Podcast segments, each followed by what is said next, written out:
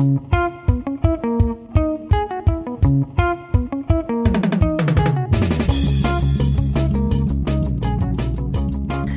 und herzlich willkommen bei Peter Joule, dem Podcast der österreichischen Energieagentur. Mein Name ist Laura Fanczek und ich darf heute unseren Lieblingsmoderator Christoph Dollner-Gruber vertreten, der leider nicht ganz fit ist. Ich bin normalerweise die Person hinter der Kamera und hinter dem Mikro, fühle mich also nicht ganz so wohl davor, muss ich gestehen, aber Christoph Dollner-Gruber ist gut im Überreden und Motivieren und deshalb darf ich heute durch das spannende Thema führen, nämlich die Strompreisrallye am Stromgroßhandelsmarkt. Ja, mit exponentiellen Kurven kennen wir uns ja schon einigermaßen gut aus. Neuerdings, dass die steilen Anstiege aber nicht nur bei CO2-Konzentrationen in der Atmosphäre, bei den Covid-Infektionszahlen immerhin was Erfreuliches bei den Neuzulassungen der Elektroautos auftreten, sondern auch bei den Energiepreisen im Großhandel, das hätten wir uns im Juli noch nicht gedacht. Also zumindest nicht so ein steiler Anstieg. Wieso das so ist und was man denn da machen kann, das bespreche ich heute mit meinen zwei Gästinnen. Meine Kollegin Karina Knaus kennen ja regelmäßige Hörer und Hörerinnen ja schon aus Peter Schul. Sie ist unsere Fachfrau für die Energiemärkte. Und dann haben wir noch jemanden da. Lange schon sind wir Barbara Schmidt von Österreichs Energie in den Ohren gelegen, dass sie doch endlich mal in den Podcast kommt. Ähm, und heute ist es soweit. Ich freue mich ähm, und ein herzliches Willkommen an euch beide. Herzlich willkommen. Danke Hallo. für die Einladung. Ja, Barbara, bitte stell dich doch mal unseren Hörerinnen kurz vor. Ja, mein Name ist Barbara Schmidt. Ich bin die Generalsekretärin von Österreichs Energie, der Interessenvertretung der österreichischen Stromwirtschaft. Und wir arbeiten im Team daran, dass die vor allem gesetzlichen Rahmenbedingungen so sind, ähm, dass die Energiebranche wirklich an der Energiewende arbeiten kann, die Ziele erreichen kann und dafür sorgen kann, äh, dass zukünftig der Strom nicht nur sauber, sondern auch sicher und leistbar aus den Steckdosen kommt. Dankeschön. Ja, Karina, stell du dich auch bitte noch mal kurz vor. Ja, mein Name ist Karina Knaus und ich leite das Center Volkswirtschaft, äh, Konsumentinnen und Preise bei der österreichischen Energieagentur und beschäftige mich eben dadurch natürlich ganz, ganz viel mit dem Thema Preise und Energiemärkte und ich freue mich natürlich auch sehr, dass du heute da bist, Barbara. Äh, und muss auch nochmal Grüße an unseren Lieblingsmoderator schicken, der jetzt, glaube ich, ganz verzweifelt zu Hause sitzt, weil er dich wirklich gerne äh, heute selbst begrüßt hätte. ähm, also ganz liebe Grüße, Christoph, und, und gute Besserung von mir. Ja, auch von meiner Seite und wir holen das Treffen nach.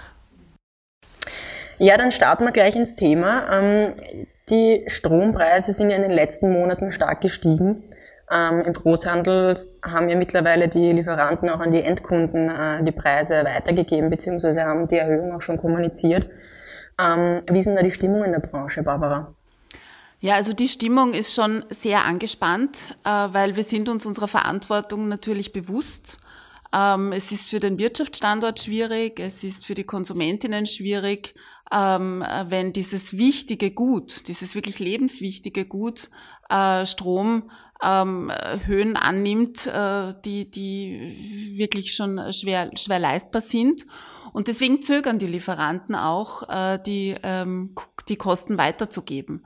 Aber auf der anderen Seite, es sind Wirtschaftsunternehmen und äh, wenn die Preise so hoch sind, dass trotz bester Beschaffung, und das ist ja eigentlich wirklich das, was die Kunst ausmacht und, und was das wirkliche Wissen äh, eines Lieferanten ausmacht, dass man äh, den, die Energie so beschafft, ähm, äh, dass man immer genug davon hat und, und dass, es, dass die Preise möglichst gut sind. Aber dass, wenn trotz bester Beschaffung hier ähm, man mehr für den Strom bezahlt, als man von den Kunden bekommt, dann ist das natürlich ein Dilemma und geht auf Dauer nicht. Und äh, wir sind uns aber der Verantwortung bewusst. Also äh, wir wissen natürlich als Interessenvertretung jetzt nicht, wie die Beschaffungsstrategien sind. Also das ist wirklich natürlich Sache der einzelnen Lieferanten. Das wäre wettbewerbsrechtlich natürlich absolut nicht zulässig, wenn da bei uns irgendwie drüber gesprochen wird. Und deswegen wird es natürlich auch nicht getan. Äh, und wir wissen auch nicht, äh, wann äh, Preiserhöhungen an die Kunden weitergegeben werden. Aber wie du gesagt hast, manche haben es schon kommuniziert, manche haben es schon getan.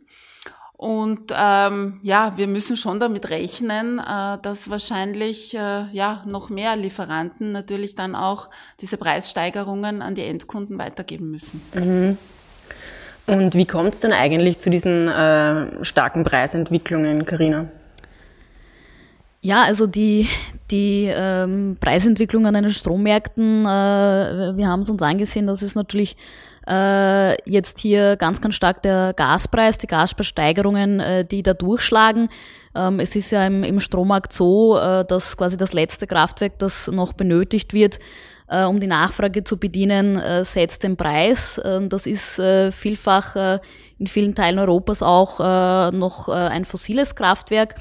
Äh, und da ist es einfach so, dass eben die Gasgroßhandelspreise äh, seit äh, September, seit dem Sommer ganz, ganz massiv gestiegen sind, also innerhalb von kürzesten äh, Zeitrahmen äh, um mehrere hundert Prozent. Und und auch da ist es dann, wenn man sich dann den Gasmarkt anschaut, naja, warum ist es denn im Gasmarkt eigentlich so gewesen, äh, dann äh, sind einfach auch viele Faktoren zusammengekommen, die aber sozusagen alle auf der gleichen Seite waren. Also ich sag mal, manchmal ist es ja so, man hat äh, Faktoren, die die Angebotsseite stärken, dafür wird aber zum Beispiel die Nachfrage irgendwie geschwächt. Aber in diesem Fall war es wirklich so, wir hatten auf der Nachfrageseite starken Anstieg ähm, durch den Wirtschaftsaufschwung, auch in Asien. Ähm, und dann auf der Angebotsseite ähm, äh, einfach eine, äh, sag ich mal, wenig äh, wenig aus den Speichern, es gab Wartungsarbeiten, ähm, es ist jetzt auch aus Russland nicht mehr Gas gekommen ähm, als, als langfristig vertraglich gebucht. Ähm, in den letzten Tagen äh, wurden teilweise gar keine Kapazitäten mehr von Russland, also Leitungskapazitäten gebucht. Ähm, das heißt, hier fehlt ähm, auch ein bisschen sozusagen das Angebot und beide Faktoren lassen dann einfach diese, diese ganz starken Preissteigerungen äh, zustande kommen. Mhm. Und ähm, wir reden ja jetzt von den Großhandelspreisen im Strom, aber ähm, warum ist denn das überhaupt für die Endkundinnen dann auch relevant?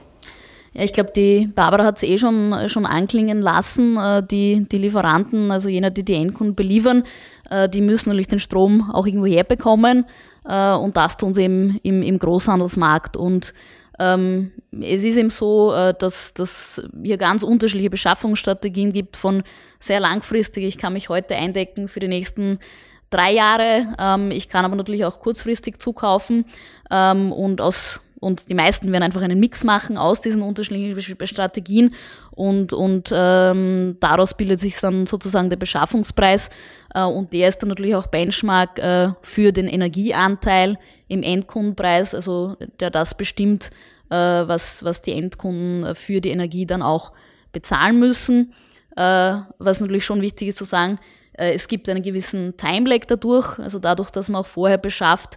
Ähm, das heißt, die, die Preise, die wir jetzt zum Beispiel derzeit im Terminmarkt sehen, äh, die werden auch ganz, ganz stark ähm, äh, das bestimmen, was dann äh, im zweiten Halbjahr nächstes Jahr, übernächstes Jahr ähm, eigentlich passiert. Also sind wir sehr in die Zukunft eigentlich gerichtet auch. Mhm. Und ich meine, wie der Titel vom Podcast schon sagt, es ist eine ziemliche ähm, Preisrallye, aber gibt es denn da auch ähm, positive Seiten an dieser starken Entwicklung in den Strompreisen, Barbara? Na, es ist schwer, was Positives daran zu sehen, wenn wirklich also die Industrie, das Gewerbe und die Haushalte äh, sehr darunter leiden und natürlich auch äh, die Branche. Ähm, das Einzige ist vielleicht den Schluss, den man daraus ziehen kann. Ähm, wir müssen die heimischen erneuerbaren Ressourcen wirklich nützen und ausbauen. Also das ist, äh, wenn es noch ein letztes Argument gebraucht hat sozusagen neben der Klimakrise, dann ist das jetzt diese Preiskrise. Ähm, ich meine, wir sehen auf der einen Seite natürlich, äh, der Wettbewerb funktioniert. Ja? Äh, Wettbewerb heißt nicht nur, dass Preise runtergehen, sondern eben auch, dass sie raufgehen. Aber wir sehen eben auch, wir müssen das Angebot erhöhen. Ähm, und, und wir haben unsere Ziele und äh, wir müssen sie nicht nur aus dem, aus dem Nachhaltigkeitsaspekt oder sagen wir so, aus dem, aus dem äh, CO2-Vermeidungsaspekt, sondern auch aus dem Preisaspekt ähm, jetzt angehen. Und wir haben da heuer leider etwas einen Stillstand gehabt. Äh, das EAG ähm, ist im Sommer beschlossen worden, aber es hat wirklich bis zum letzten Moment am, am Freitag des äh, letzten Plenums äh, und die letzte Kommissionssitzung dann hat es äh, genehmigt, also die Europäische Kommission. Ähm, also wirklich im letzten Moment ist das EAG jetzt beschlossen worden. Wir brauchen jetzt noch ganz viele Verordnungen, äh, wir brauchen viele Vorbereitungsarbeiten Aber wenn, wenn das nicht schnell kommt, dann im nächsten Jahr, ähm, dann werden wir wieder wertvolle Monate verlieren auf dem Weg zur, zu 20, 30, 100 Prozent erneuerbare Erzeugung. Und ich glaube, allein aus dem Aspekt müssen wir jetzt schnell ähm, uns dran machen und die Kraftwerke errichten und die 27 Terawattstunden wirklich quasi errichten und ans Netz bringen. Mhm. Weil der Vorteil ist natürlich, ähm, dass die Erneuerbaren ähm, äh, ja, Grenzkosten null sozusagen haben und, und in dieser Merit Order ähm, natürlich äh, zu einer Reduktion der Preise für den Strom äh, führen würden. Mhm. Vielleicht ein Vorteil auch ähm, der hohen Preise, ich meine, das ist ein kleiner Trost, würde ich sagen, ähm, ist, äh, dass äh, die dass sich die Ökostromanlagen eben zurzeit auch so rechnen, dass sie teilweise in den Markt gegangen sind und aus der Förderung heraus, äh, so dass jetzt wirklich ausreichend Mittel auch da sind fürs nächste Jahr, für die Förderungen fürs nächste Jahr und somit äh, sich äh, die Bundesregierung und, und am Freitag dann eben auch das Parlament dazu beschlossen hat, ähm, die, die äh, Ökostrompauschale und auch äh, die Ökostromzuschläge äh, auf Null zu setzen nächstes Jahr. Das ist jetzt ein bisschen eine Abfederung der Preissteigerungen bei den Konsumentinnen. Also ungefähr 120, 110 Euro pro Jahr ähm, ähm, kann man, also wird hier weniger quasi verrechnet, weil äh, die Ökostromförderbeiträge nicht eingehoben werden, nächstes Jahr ausgesetzt werden, weil derzeit eben für Förderung noch genug Geld da ist. Mhm. Und jetzt ist ja so, dass im, im Erzeugungsbereich äh, der Stromkonzerne, ähm, also die profitieren recht stark von den hohen Preisen. Und da fragen sich ja auch viele, ob sich das, diese Preiserhöhungen für die Kunden dann überhaupt äh, rechtfertigen lassen.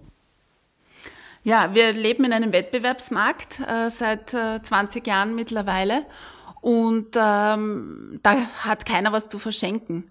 Und natürlich ähm, sind es auch teilweise getrennte Unternehmen. Und äh, es, es wäre wirklich äh, unzulässig, wenn hier jetzt äh, Unternehmen ähm, den Strom, den sie selber erzeugen, unter den Marktpreisen verkaufen. Also man muss das wirklich sehen als getrennte Unternehmen und äh, jeder muss sich sozusagen im Markt äh, optimieren. Aber es stimmt natürlich, also die, die viel Erzeugung haben, aus erneuerbaren Anlagen, das muss man auch sagen, weil natürlich die, die Gaskraftwerksbetreiber äh, sind jetzt massiv unter Druck. Aber natürlich die, die äh, mehr Erzeugung aus Erneuerbaren haben, ähm, haben in der Erzeugung jetzt einen Vorteil. Mhm. Und ähm, was meinst du, sollte die Liberalisierung des Strom- und Gasmarktes wieder rückgängig gemacht werden? Also nein, auf keinen Fall, nur weil jetzt mal die Preise steigen. Sie sind jahrelang hinuntergegangen. Mhm. Äh, und äh, es gibt ja da auch eine sehr gute Studie der Energieagentur, ich glaube im Auftrag der E-Control anlässlich des 20 Jahre Liberalisierungsjubiläums, ähm, die besagt, dass sich die Kundinnen und Kunden 13 Milliarden gespart haben in den letzten 20 Jahren, also durch die Senkung der Netztarife am Anfang, aber auch natürlich durch den Wettbewerb. Also es sind schon die Preise runtergegangen. Auf der anderen Seite, was wir natürlich schon sehen, ist, dass dieser Wettbewerbsmarkt ein immer kleinerer wird. Also auf der Stromrechnung ist ja allein äh, die, die reinen Energiekosten machen ein Drittel aus. Ja, und von diesem Drittel, ähm, je mehr Erneuerbare wir haben, äh, die sind halt äh, ja auch nicht wirklich so im Markt, sage ich jetzt mal. Ja. Ähm, dazu brauchen wir natürlich ganz wichtig äh, Maßnahmen, dass wir immer gesicherte Leistung haben. Ähm, also Stichwort äh, Netzreserve. Ähm, das ist jetzt auch etwas, was nicht wirklich im Markt ist. Also natürlich, äh, der Wettbewerb ist wichtig, aber von der Stromrechnung unterliegt eigentlich nur mehr ein ganz geringer Teil dem Wettbewerb, weil über ein Drittel sind Steuern und Abgaben, unter ein Drittel sind die streng regulierten, vom strengen Regulator festgelegten äh, ähm, Netztarife. Also das muss man schon auch sehen, dass der Markt natürlich nur ein kleiner Bereich ist. Mhm. Und Karina, wie ist deine Perspektive? Also welche Alternativen gäbe es überhaupt? Ähm, ja, ich meine, äh, jetzt zu, zu Perspektive jetzt, also die, die Liberalisierung äh, rückgängig machen, äh, das, das würde ich jetzt auch nicht sehen. Also die Ökonomin in mir sagt, die Marktsignale, die, die müsste man eigentlich ernst nehmen. Äh, äh und das Signal aus dem Markt ist, wir brauchen mehr Kapazitäten Ja, also äh, das, das ist jedenfalls etwas, äh, was, was äh, wir einfach ernst nehmen sollten, dieses Signal, das hier kommt.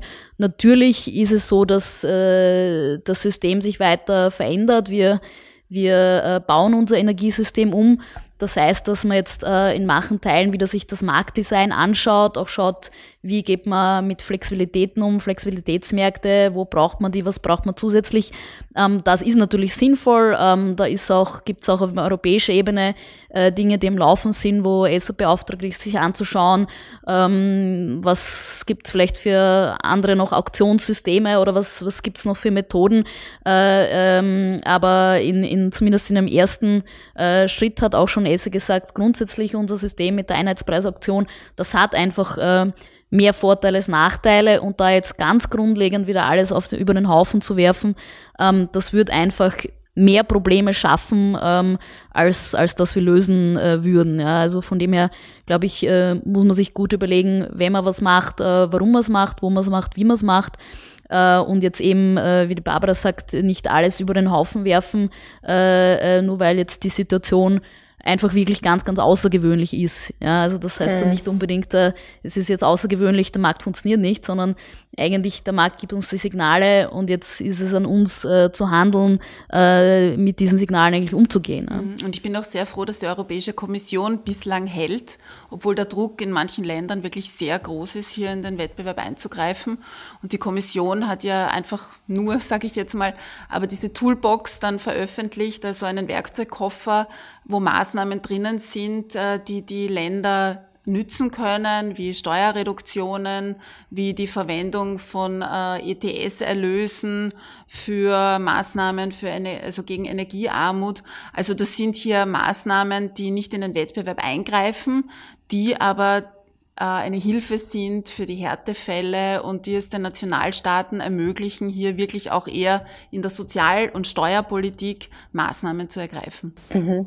Ja, apropos EU, wie stehen denn wir mit unseren österreichischen Strompreisen für Endkunden so im EU-Vergleich überhaupt da? Ja, nach wie vor ähm, liegen wir ganz gut äh, im Mittelfeld, im europäischen Mittelfeld. Und auf der anderen Seite, was jetzt auch immer wieder ein Thema ist, Versorgungssicherheit. Ähm, also auch bei den, Ausfall, bei den Ausfallzeiten liegen wir nicht im Mittelfeld, sondern im Spitzenfeld. Und bei der erneuerbaren Stromerzeugung äh, überhaupt im Spitzenfeld. Ja? Also wieder, wenn wir diesen Dreiklang haben, äh, sauber, sicher, leistbar. Mhm. Also da sind wir äh, bei sauber und sicher ganz oben, bei leistbar im Mittelfeld. Aktuell. Sehr gut. Karina, ähm, wie sind denn die Aussichten? Also ist eine Entspannung der Situation irgendwie absehbar? Naja, das ist immer die, die Frage, wann du mich das fragst, Laura. ähm, können wir ein Datum dazu geben? Ich beantworte diese Frage am heute, äh, 21. Dezember. ähm, äh, tatsächlich, weil ich glaube, noch in unserem letzten äh, Podcast zu den Preisen, äh, da haben wir eigentlich noch gesagt, naja, nach dem Winter, nach der Heizsaison äh, wird sich die Situation entspannen. Ähm, da muss man jetzt sagen, dass wir das jetzt ähm, aus unseren Vorschauen und auch de aus dem, was, was wir in den Terminmarktnotierungen sehen, äh, im Moment eigentlich nicht beobachten können. Also wenn wir jetzt schauen, ähm, auf die, auf die Notierungen bei Gas. Also da haben wir jetzt für Jänner, fürs erste Quartal Preiserwartungen von 180 Euro pro MWH. Ähm, äh, aber auch für den Sommer noch immer 130 Euro pro MWH. Also wenn wir jetzt äh, im Oktober jemand gesagt hätte, dass wir mal glauben, dass im Sommer Gas 130 Euro kosten wird, äh, das hätte ich wahrscheinlich nicht geglaubt tatsächlich. Also da habe ich mir gedacht, na gut, 100 Euro im Winter kann mal sein. Äh, jetzt sind wir im Winter bei 180. Also ähm, das ist schon wirklich ganz, ganz äh, verrückt, was sich da abspielt.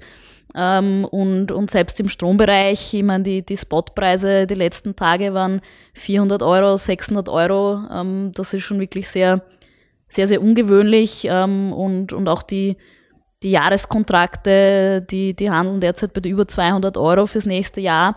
Ähm, also die, die, die große Entspannung, muss man ehrlicherweise sagen, ähm, ist, ist im Moment äh, nicht in Sicht. Mhm.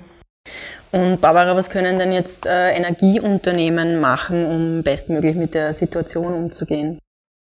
Naja, auf der einen Seite müssen wir eben den, den Ausbau angehen Ähm, mhm. wie vorher schon gesagt, also das nächste Jahr wird wirklich entscheidend, ob, ob wir es in Richtung 100 Prozent schaffen werden oder nicht. Also und da werden wir auch alles äh, dazu tun, dass hier jetzt möglichst rasch auch äh, die gesetzlichen und verordnungsmäßigen Grundlagen wirklich da sind und und äh, dass dann auch die Akzeptanz in der Bevölkerung und bei den Landespolitikern da ist, um, um die Erneuerbaren auszubauen.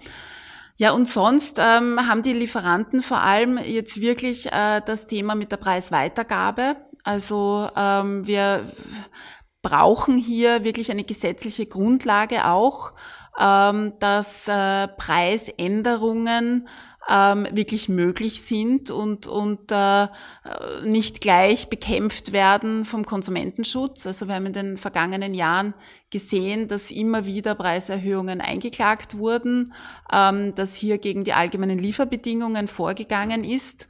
Und wir fordern schon lange, ähm, dass es hier eine gesetzliche Grundlage gibt, dass ganz klar ist, oder das, das Gesetz normiert, unter welchen Bedingungen ähm, man eben Preisänderungen weitergeben kann an die Kunden und wenn dann die allgemeinen Lieferbedingungen so sind, ähm, dass dann Rechtssicherheit herrscht. Wir haben leider keine Rechtssicherheit derzeit. Das ist nicht gut für die Lieferanten, aber auch nicht gut äh, für die Kunden. Und ja, wir fordern das schon lange. Mir ist ganz klar, dass in so einer Hochpreiszeit es der schlechtmöglichste Zeitpunkt ist, jetzt, jetzt auch wirklich umzusetzen. Aber es wäre notwendig im Interesse aller. Ähm, was äh, wir sonst noch äh, derzeit äh, tun können für die Kunden, äh, das tun wir. Also gerade äh, sozusagen meine Mitglieder oder die Mitglieder von Österreichs Energie ähm, sind sich hier wirklich der Verantwortung bewusst. Und was wir sehen, dass jetzt äh, in der Vergangenheit vor allem die Lieferanten, die so in den letzten Jahren entstanden sind, die vielleicht beim Tarifkalkulator oder auf diversen Plattformen oder äh, Aktionen äh, von, von diversen Plattformen sehr weit vorne gelegen sind, ähm, dass die vielleicht nicht die beste Beschaffungsstrategie hatten, weil sie die ersten waren, die erhöht haben. Ja, und es gab auch schon Lieferanten, die in Konkurs gegangen sind. Mhm. Und was passiert dann mit diesen Kunden? Ähm, und äh, hier kann ich nur sagen, dass hier die Lieferanten, äh, die bei uns Mitglied sind, hier ähm, sich wirklich um jeden Einzelnen kümmern ähm, dass äh, sie Lieferanten in die Grundversorgung nehmen, dass sie hier schauen, dass wirklich niemand ohne Lieferant äh, dasteht, weil äh, da muss ich auch äh, sozusagen den Kunden sagen, wenn ihr euch keinen Lieferanten sucht oder nicht mit einem Lieferanten dann einen Vertrag abschließt, am Ende des Tages wäre natürlich schon der Netzbetreiber berechtigt, ja, und fast verpflichtet, auch, auch die Kunden vom Netz zu nehmen. Und äh, das wird jetzt niemand leichtfertig machen und äh, über die Feiertage sowieso nicht und vor Wochenenden nicht. Also das ist äh, nicht nur äh, unser Selbstverständnis, sondern das ist sogar gesetzlich normiert. Also da braucht sich wirklich keiner Sorgen machen. Aber natürlich äh, braucht jeder, der Strom bezieht, auch einen Lieferanten. Mhm. Und äh, da, da stehen wir zur Verfügung, auch wenn es natürlich schwierig ist. Weil äh, in Zeiten, wo man vielleicht mit Kunden äh, kein Geschäft macht, sondern im Gegenteil auch drauf zahlt. Aber, aber hier ist wirklich die Branche sehr verantwortungsbewusst und versucht wirklich für jeden Einzelfall auch eine Lösung zu finden. Mhm. Und wo siehst du da die Rolle der Politik? Also ich meine, du hast das eh auch schon ein bisschen angesprochen, aber ähm, hat die E-Wirtschaft da Ideen, wie man mit der Situation umgehen kann, wie man die entspannen könnte? Na, ich glaube, aktuell geht's, ist es jetzt einmal schwierig, die Situation aktuell. Ähm, da muss man wirklich schauen, dass man Härtefälle vermeidet. Und äh, wir schließen uns dann natürlich auch der Toolbox der Europäischen Kommission an. Es gibt hier viele Möglichkeiten. Die erste Möglichkeit äh, wurde ergriffen, dass man die Ökostrom-Förderbeiträge auf Null setzt äh, im Jahr 2022. Aber es gäbe natürlich auch andere Maßnahmen wie Steuersenkung. Also man könnte natürlich die Umsatzsteuer von 20 auf 10 Prozent senken. Ähm, äh, wir haben ja auf alles dann auch noch die Elektrizitätsabgabe oder die Erdgasabgabe. Also natürlich auch das, da wäre noch Spielraum, ja. Ähm, aber das ist natürlich alles, äh, sind, sind steuerrechtliche Themen. Äh, das muss man groß diskutieren. Ähm, auf der anderen Seite glaube ich, ähm, dass hier die Sozialpolitik vor allem es abfedern muss. Also da gibt es die Möglichkeit, äh, Heizkostenzuschüsse zu erhöhen. Ähm, es gibt Sozialpolitik ist Ländersache und somit gibt es auch in jedem Land äh, andere Töpfe, äh, die äh, hier zur Anwendung kommen könnten. Aber hier äh, muss man natürlich aware sein aus Sicht der Sozialpolitik und, und hier dann vielleicht kurzfristige Maßnahmen setzen. Ähm, das, was wir tun können, ist eben, wie gesagt, keinen Kunden im Regen stehen lassen. Ähm, auch äh, ja, schauen, dass man ähm, Ratenzahlungsvereinbarungen trifft, ähm, äh, wenn wer wirklich die Rechnung nicht bezahlen kann, dass man sich eben längere Rückzahlungen äh, vereinbart. Ähm, dass man äh, wirklich in Härtefällen natürlich auch äh, einen Abschalteverzicht macht und was unsere Lieferanten oder viele haben, äh, sind Kooperationen, oft mit der Caritas oder mit Sozialämtern, ähm, äh, ganz viel natürlich in der Beratung. Also Energiearmut sind ja nicht nur arme Menschen, sondern da gibt's, also es gibt nicht wirklich eine Definition, aber es hat die E-Controller mal eine Definition getroffen, die mir ganz gut gefällt. Energiearmut sind Haushalte, die viel mehr Energie äh, verbrauchen als der Durchschnitt, weil sie eben schlecht gedämmte äh, Wohnungen haben, äh, weil sie einfach überall die Radiatoren anstecken, äh, weil das natürlich im ersten Schritt billiger ist, ins Bauhaus oder Lagerhaus zu gehen und einen Radiator zu kaufen. Da muss man nicht, muss man nicht viel Geld auf einmal in die Hand nehmen. Dann steckt man es an und irgendwann ist dann die böse Überraschung da, spätestens bei der Jahresabrechnung. Also ähm, diese Energiearmen werden auch viel äh, beraten von unseren Unternehmen. Also wir setzen da sehr viel auf Energieberatung. Also das ist ein, ein Bündel an Maßnahmen, das man treffen kann, wirklich um Härtefälle zu vermeiden. Ja, und die mittel- und langfristige Lösung ist nur wirklich äh, Kapazitäten ausbauen, damit eben wieder das Angebot mehr da ist. Mhm. Ähm, Carina, was, was kann man jetzt für eine langfristige Preisstabilität tun?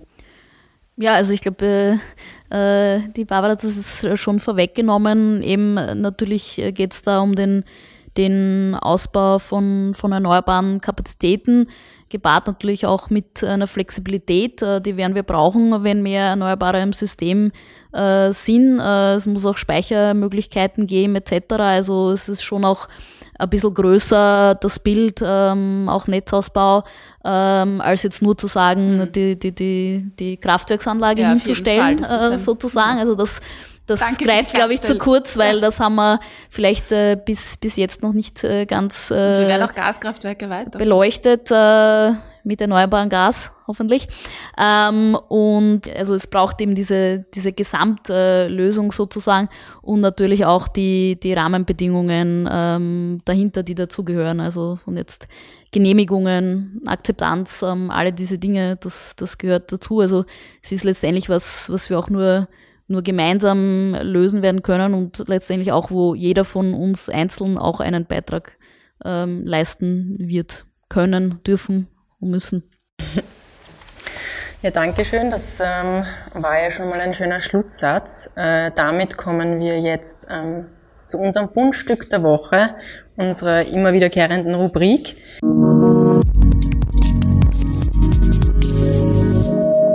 Ähm, Barbara, hast du uns ein Fundstück mitgebracht? Ja, und ich glaube, das passt auch sehr gut äh, zum Schlusssatz von der Karina oder überhaupt zu unserem Hauptthema. Ich habe hier wirklich was mitgebracht ähm, das ihr wahrscheinlich, seid jung, nicht mehr kennt, ähm, ist mir unlängst in die Finger gefallen, ein 20-Schilling-Schein. Und jetzt frage ich die Hörerinnen und Hörer, wisst ihr noch, was auf dem 20-Schilling-Schein drauf war, ist, na war? Puh.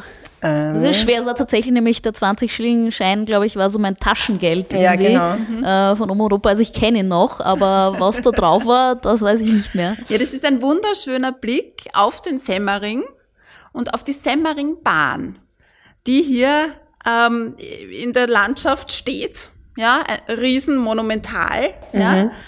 Aber dadurch, dass das auf dem äh, 20-Schilling-Schein drauf ist, äh, gehe ich einmal davon aus, dass man da wirklich stolz drauf war. Ja? Ähm, und ich, das ist etwas, was ich, was ich finde, woran wir alle arbeiten müssen. ähm, weil so wie wir jetzt diskutiert haben, jeder ist für die Energiewende, jeder will günstigere Strompreise, jeder sagt, na klar, erneuerbaren Ausbau, ja, aber nicht vor meiner Haustür. Und äh, das ist sicher ein Thema jetzt nach dem EAG, wo wir uns als Interessenvertretung auch vermehrt äh, einsetzen werden, ähm, dass wir die Akzeptanz schaffen in der Bevölkerung für diese Infrastrukturprojekte. Und mein Ziel oder mein Traum wäre es, dass wir irgendwann einmal so stolz sind auf die Windkraftwerke, auf die Wasserkraftwerke, auf PV auch in der Freifläche, wie wir, wie wir es äh, waren damals, ähm, äh, über diese, wie wir uns gefreut haben damals oder unsere Vorfahren über die Semmeringbahn. Ja? Äh, der Ritter von Gega, dem wurden Denkmäler gesetzt. Ja? Jetzt werden Windparks äh, abgelehnt. Ja? Ähm, Las, wir, wir sind Spitzenreiter in, in äh, Europa. Österreich hat jetzt schon äh, sehr hohe erneuerbare äh, Erzeugung. Ähm, wir wollen auf 100 Prozent. Man wird es in der Landschaft sehen. Und wir müssen diese Infrastruktur, aber wir, wir brauchen, ja, das ist so schön Reframing, glaube ich, heißt das. Ähm, äh, wir, wir müssen uns quasi daran erfreuen und stolz darauf sein, dass wir es schaffen, mit diesen Monumenten der Energiewende äh, auf 100 Prozent Erneuerbare zu kommen. Man wird es sehen und wir sollten stolz drauf sein. Und wenn ich jetzt oft höre, und ich bin ja oft in Österreich unterwegs, na, bei uns sicher nicht, wir haben den Tourismus und äh, der Windkraft würde alles verschandeln. Äh, das sollen unsere Wahrzeichen sein. Das werden unsere neuen Wahrzeichen sein und die Leute werden gern nach Österreich dann auf Urlaub kommen, äh, weil sie wissen, hier ist 100 Prozent erneuerbare Stromerzeugung. Das muss unsere Marke sein. Ja zu A und Ja zu erneuerbare Stromerzeugung. Und ich glaube, ähm, das, das war jetzt ein bisschen natürlich bildlich und, und vielleicht etwas übertrieben erzählt, aber ich glaube, das ist wirklich etwas, äh, wo wir jetzt alle, alle, die, die für die Energiewende arbeiten, uns zusammentun sollten und ein bisschen so, ja, vielleicht wie die aktuelle Diskussion ist äh, zur Corona-Impfung, äh, es braucht dann eine gemeinsame Kampagne. Äh, und äh, nicht nur mit irgendwelchen Werbespots, die vielleicht auch mit Angst spielen, wie es derzeit äh, äh, passiert, um mir diese äh, bisschen Kritik jetzt da anmerken, äh, darf ich jetzt äh, kurz anmerken, ähm, sondern positiv. Und ich glaube, es braucht wirklich äh, Kommunikation, es braucht äh, mehr Dialog. Äh, wir sollten eigentlich durch die Länder fahren und in den Gemeinden darüber diskutieren, äh, warum es äh, die Anlagen in der Erzeugung, aber wie du richtigerweise gesagt hast, natürlich im Netz, in den Speichern, äh, warum es das alles braucht. Und ich glaube, nur so werden wir wirklich dann auch die Bevölkerung gewinnen können und dann in weiterer Folge die Landeshauptleute, äh, die dann auch die entsprechenden Flächen zur Verfügung stellen, wenn das Volk auch dafür ist. Ja, sehr schönes Fundstück. Gefällt mir wirklich gut mit dem äh, Monumenten, mit der bildlichen Darstellung. Karina, hast du uns ein Fundstück mitgebracht? Ja, ja, habe ich aber auch äh, noch zum, zum Tourismus oder Strominfrastruktur als Tourismus äh, Pol. Also ich kann sagen, ich bin so einer Stromerer-Familie, das heißt, meine Urlaube in der Kindheit waren Kraftwerksbesuch äh, oder Umspannwerkbesuch. Es hat, äh, es hat mir sehr gut gefallen. Also ich war tatsächlich immer ganz begeistert ähm, und und schleppe auch jetzt meinen Sohn mit. Also ähm, äh, was dann immer zu Irritationen führt, wenn er schon erklärt hat, da drüben ist das Windkraftwerk und naja. Äh, also ja, also es ist schon natürlich auch auch der Mindset, äh, den man schon als als junger Mensch mitkriegt. Also da glaube ich müssen wir müssen wir daran arbeiten, aber natürlich nicht nur bei den jungen Menschen, sondern, sondern bei allen. Ähm, ich habe ein, ein relativ diametrales Fundstück, äh, das wahrscheinlich wirklich nur für die Hardcore-Community ist, äh, nämlich die über 250 Seiten äh, Studie äh, Neues Strommarktdesign äh, im Auftrag gegeben vom Bundesverband Erneuerbarer Energien äh, von Fraunhofer. Äh, äh, und äh, ich sag mal, es ist einfach so auch aus Studiensicht immer wieder faszinierend zu sehen, wie in Deutschland diese Studien gemacht werden, riesiger Konsultationsprozesse, ähm, wissenschaftlicher Input von allen Seiten. Ähm, also von dem her einfach äh, lesenswert auch mal durchschauen, auch viele Ideen zum Thema Flexibilitäten etc. Wie kann man, wie kann man das angehen zukünftig? Also wenn man mal Zeit und Muse hat, vielleicht äh, über die Feiertage, äh, dann kann man vielleicht die andere, eine oder andere Seite sich da auch ansehen. Vielen Dank dafür. Ja, wie immer gibt's die Links auch in den Show Notes. Vielleicht bei Barbara einen Link zum 20-Schilling-Schein, wer sich nicht mehr ähm, erinnern kann. Ähm, ja, damit sind wir am Ende unserer Folge. Vielen Dank, äh, Barbara und Karina, dass ihr da wart und meine Fragen geduldig beantwortet habt. Danke dir, Laura.